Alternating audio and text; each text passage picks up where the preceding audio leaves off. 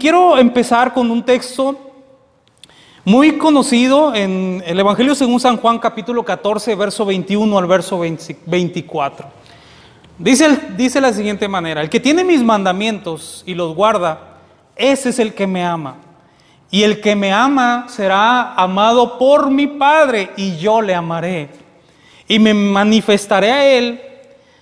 Le dijo Judas, no el Escariote, Señor, ¿cómo es que te manifestarás a nosotros y no al mundo? Respondió Jesús y le dijo, el que me ama, mi palabra guardará y mi Padre le amará y vendremos a él y haremos morada con él. Y el que no me ama no guarda mis palabras. Una de las mentiras más comunes que el diablo le gusta eh, hacernos creer es que nuestro Padre Celestial no nos escucha, que nuestro Padre Celestial nos ha abandonado después de haberles fallado. Hay personas que el diablo les quiere meter en la idea que Dios tiene cierto sector de favoritos y que algunos están más cerca de Dios y otros no tanto, que algunos los escucha y otros no tanto.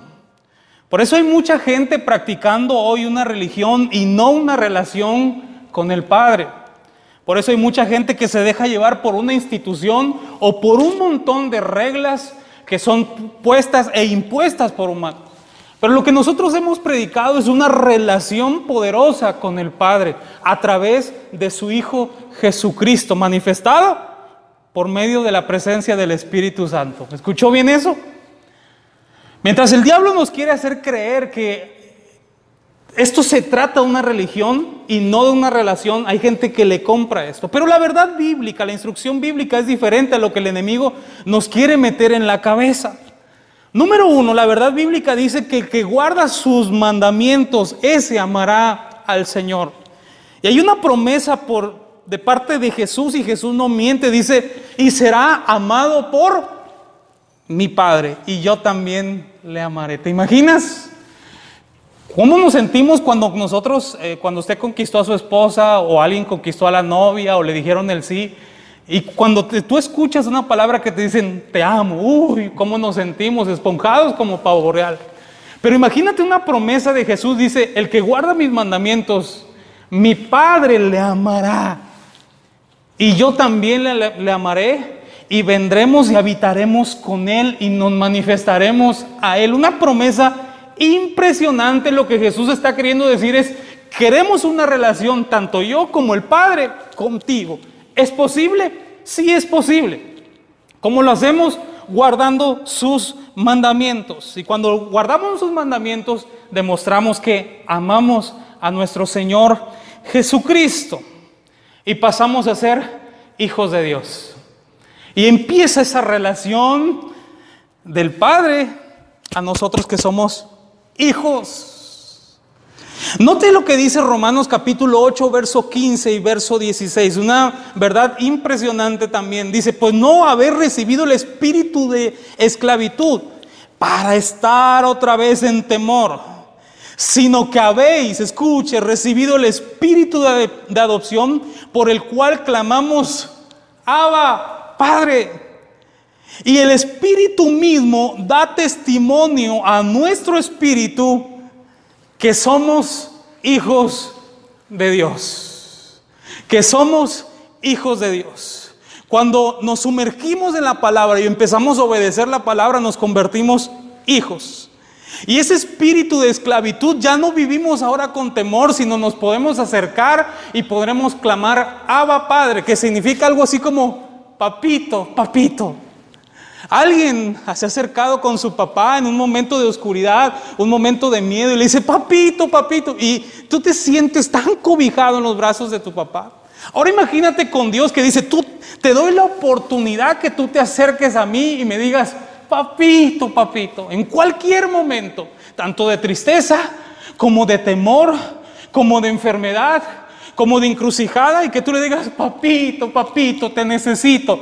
Impresionante la promesa que el Señor nos da. Y después dice, y el Espíritu da testimonio de que somos hijos de Dios. O sea, el Espíritu dice, este está marcado por mi Padre, este es hijo de Dios. Todo lo contrario a lo que el diablo nos quiere meter. Que tenemos un Dios lejano, un Padre lejano, barbón, que nada más nos está acusando. Y vivimos con temor de no fallar. No, la relación con Dios, con el Padre, no tiene que ser de esa manera. No es una religión, es una relación con mi Padre. Desafortunadamente hay personas que quizá me están escuchando que no tuvieron un padre, uno de esos soy yo, yo no conocía a mi papá, pero no te voy a contar esa historia hoy. Hay personas que recibieron el abandono de su padre y que no pueden ver a Dios como un padre porque quedan decepcionados. Pero,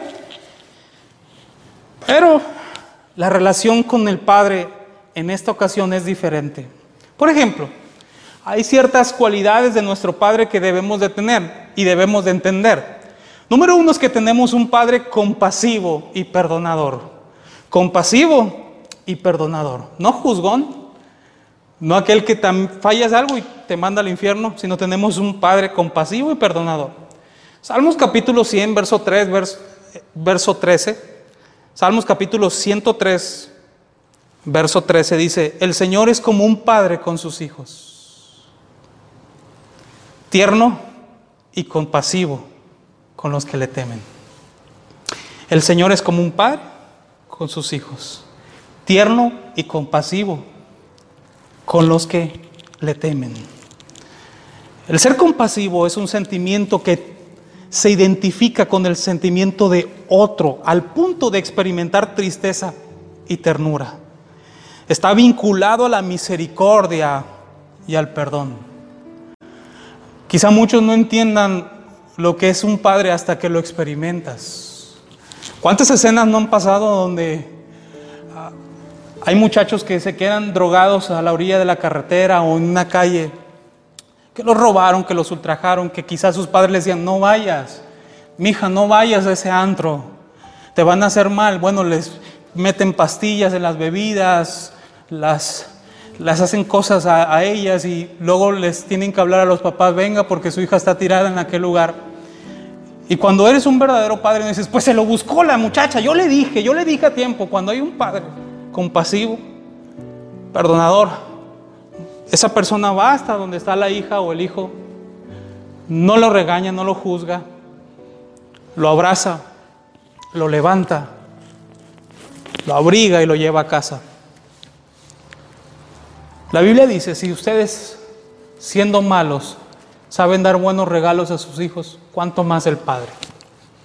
Nosotros debemos de entender que nosotros tenemos un Padre compasivo y perdonador.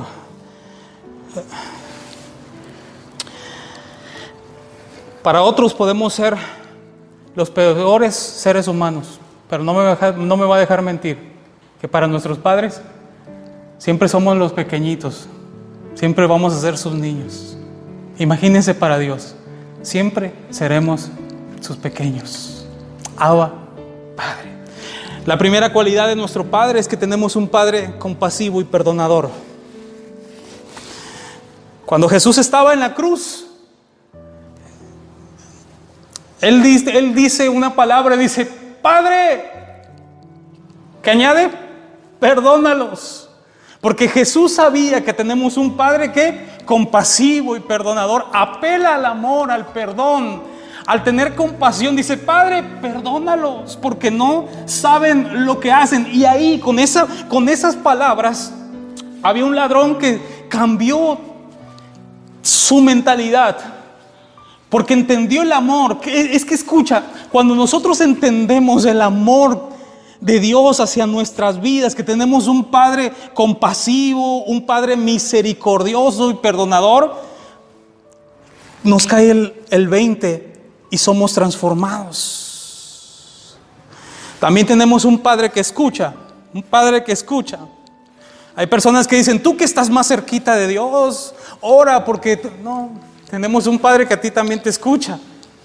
Tenemos un Dios que nos escucha y nos responde. Hay personas que dicen, es que mi oración no pasa del techo, parece que Dios no me escucha. Es mentira del diablo. Tu Padre te escucha. Nos escucha y nos responde, aunque cuando nos responde a veces nos dice cosas que nosotros no queremos escuchar.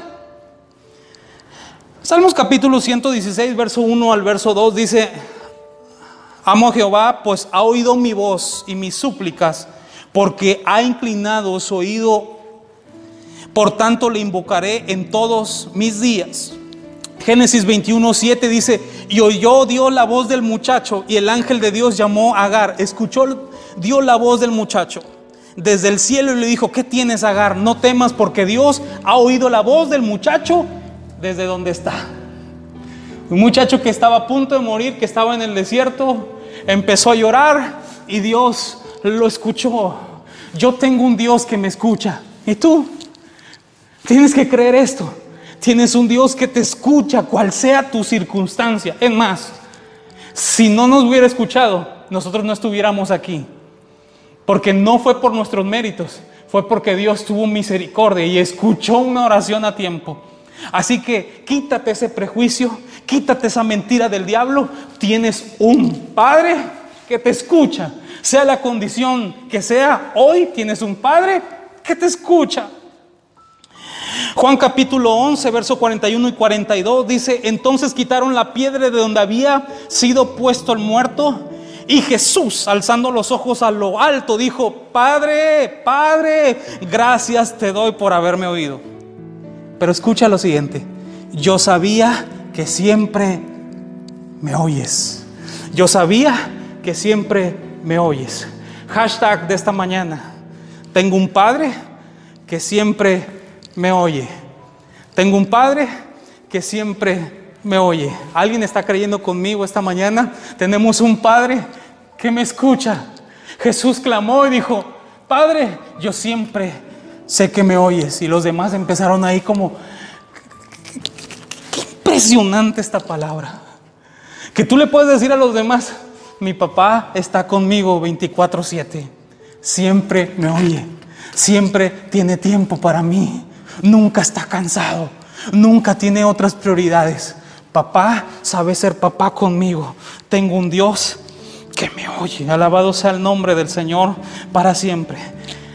Número uno, tengo un padre o tenemos un padre que es compasivo y perdonador. Número dos, un padre que nos escucha. Número tres, un padre que no es egoísta. Muchos padres sacrifican a sus hijos por sus sueños en lugar de sacrificar a sus sueños por sus hijos. Pero no es la ocasión de nuestro padre. Nuestro padre no es así. Tenemos un Padre que no es egoísta. Un Jesús que dejó el cielo por ti y por mí. Haya pues en vosotros este sentir que hubo también en Cristo Jesús, el cual siendo en forma de Dios no estimó el ser igual a Dios como cosa que aferrarse, sino despojándose de sí mismo, tomando forma de, de hombre. Dijo, ¿qué dice la Biblia? Se humilló a sí mismo siendo obediente hasta la muerte y muerte de cruz, por ti y por mí no tenemos un padre egoísta. El corazón de la Biblia, el texto Juan capítulo 3, verso 16 dice, por tanto amó Dios al mundo que dio a su Hijo unigénito para que todo aquel que en él cree no se pierda, sino que tenga vida eterna. No tenemos un padre que dijo, tengo todo, el cielo es mío, la eternidad es mía, todo es mío. Dijo, no, yo voy a dar lo más preciado que tengo, no soy egoísta, por ti. ¿Cuánto vales? lo que el Padre dijo que tú valías. Doy todo por ti. Tenemos un Padre que no es egoísta, sino que quiere que seamos bendecidos. Tengo pensamientos de bien y no de mal, de vida y no de muerte. Tenemos un Padre que no es egoísta. Una más. Tenemos un Padre que siempre será nuestro Padre. Un Padre para siempre. Nota lo que dice Juan capítulo 14, verso 2. En la casa de mi padre muchas moradas hay. Si así no fuera, yo os lo hubiera dicho, voy pues a preparar lugar para vosotros. Jesús estaba diciendo, hay moradas que son celestiales eternas. Voy a preparar morada, porque en la casa de mi Padre muchas moradas hay, hay un espacio para ti. Nota, Jesús te está diciendo, la relación que vas a tener con el Padre no es de tres meses, no es de cinco años, no es de diez años. La relación que el Padre y yo queremos contigo es una relación eterna. Ni siquiera tiene que ver con esta vida. Va más allá de esta vida. Es una relación eterna. O sea, aquí nadie se va a ir. No tengas temor el abandono. Porque quizá tú que me estás escuchando, sufriste el abandono de tus padres. O quizás estuvieron ahí, en cuerpo, pero ausentes. Quizás no te dieron calidad de vida. Quizás no te dieron el consejo que tú necesitabas. Quizás prefirieron otra familia que la tuya. Pero aquí no debes de temer, porque aquí no hay abandonos. Es más probable que nosotros lo abandonemos a Él. Bueno, 100% más probable que nosotros lo abandonemos a Él, que Él nos abandone a nosotros. Mira, Él es Padre y sabe ser Padre. Yo quiero aprender de Él para poder ser Padre. El pacto del Padre es eterno. Es eterno, ¿escuchaste bien? Tenemos un Dios que es un Padre eterno. Porque niño nos es nacido, hijo nos es dado y el principado sobre su hombro. Y se llamará su nombre admirable consejero, Dios fuerte, Padre eterno, Padre eterno. Él no abandona, Él no te deja morir solo, Él no te deja en los momentos más complicados. Tienes un Padre que es eterno. Romanos 8, 38 y 39 dice, yo estoy seguro que nada podrá separarnos del amor de Dios, o sea, del Padre. Ni la vida, ni la muerte, ni los ángeles, ni los espíritus, ni lo presente, ni lo futuro, ni los poderes del cielo, ni los del infierno, ni nada de lo creado por Dios. Nada, absolutamente nada podrá separarnos del amor que Dios nos ha mostrado por medio de nuestro Señor Jesucristo. O sea que la relación que el Padre desea con nosotros es una relación eterna. Él no te ha dejado, aunque hayas fallado, aunque te hayas alejado, aunque hayas agarrado monte, aunque te hayas enfriado. Dios dice, mi relación contigo es eterna y para siempre.